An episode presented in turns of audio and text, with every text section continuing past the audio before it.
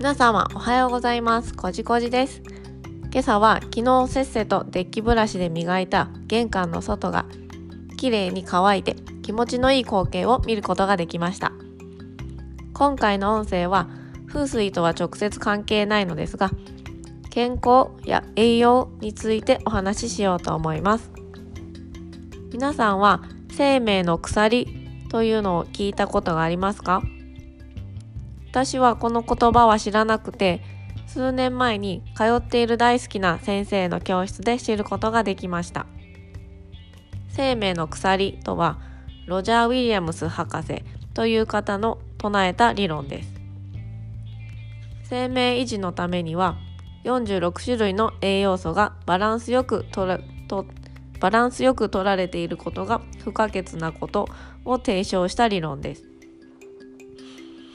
この46の栄養素が協力し合って生命活動を維持していて生命の輪とか生命の鎖という表現で示してあります。鎖全体の強さは生命力の強さ生命力要は健康のレベルは体に不可欠な栄養素がどれもバランスよく取られていなければ高い水準で維持ができない。ということです。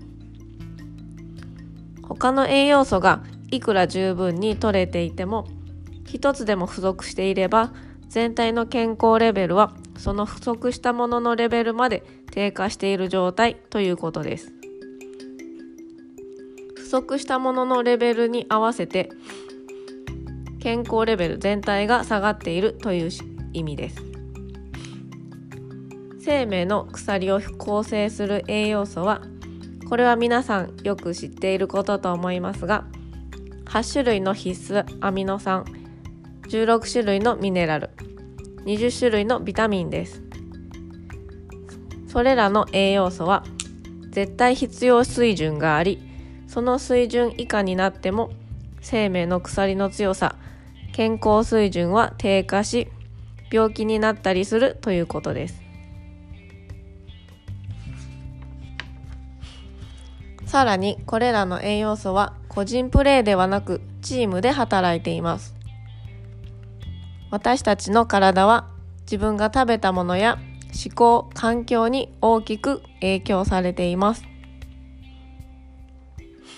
現代社会は本当に便利なもので溢れ返っていますよね。私もその便利さをありがたいなぁと思って使わせてもらっています。でも便利なものには添加物もたくさん入っています。体にとってゴミになるようなもの。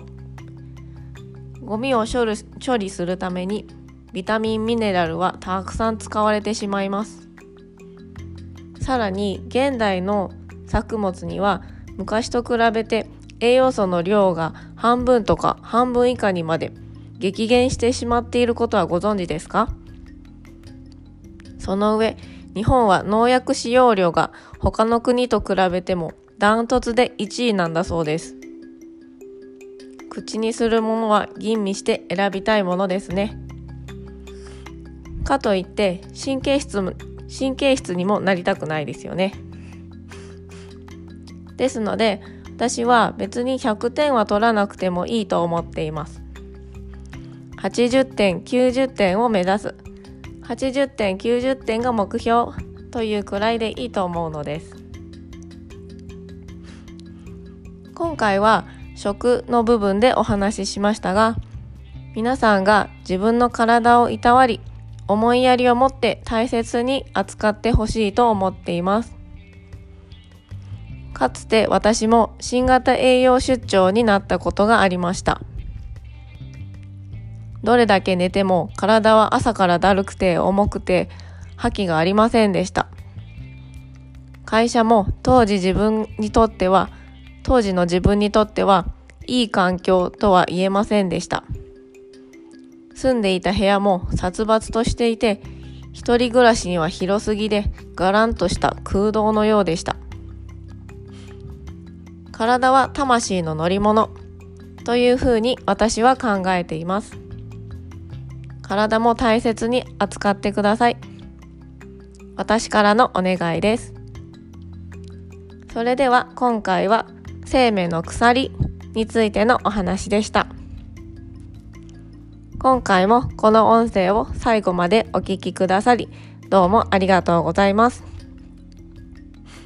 この音声が役に立ったとか面白かったと感じた方は、ぜひぜひフォローしてみてください。それではありがとうございました。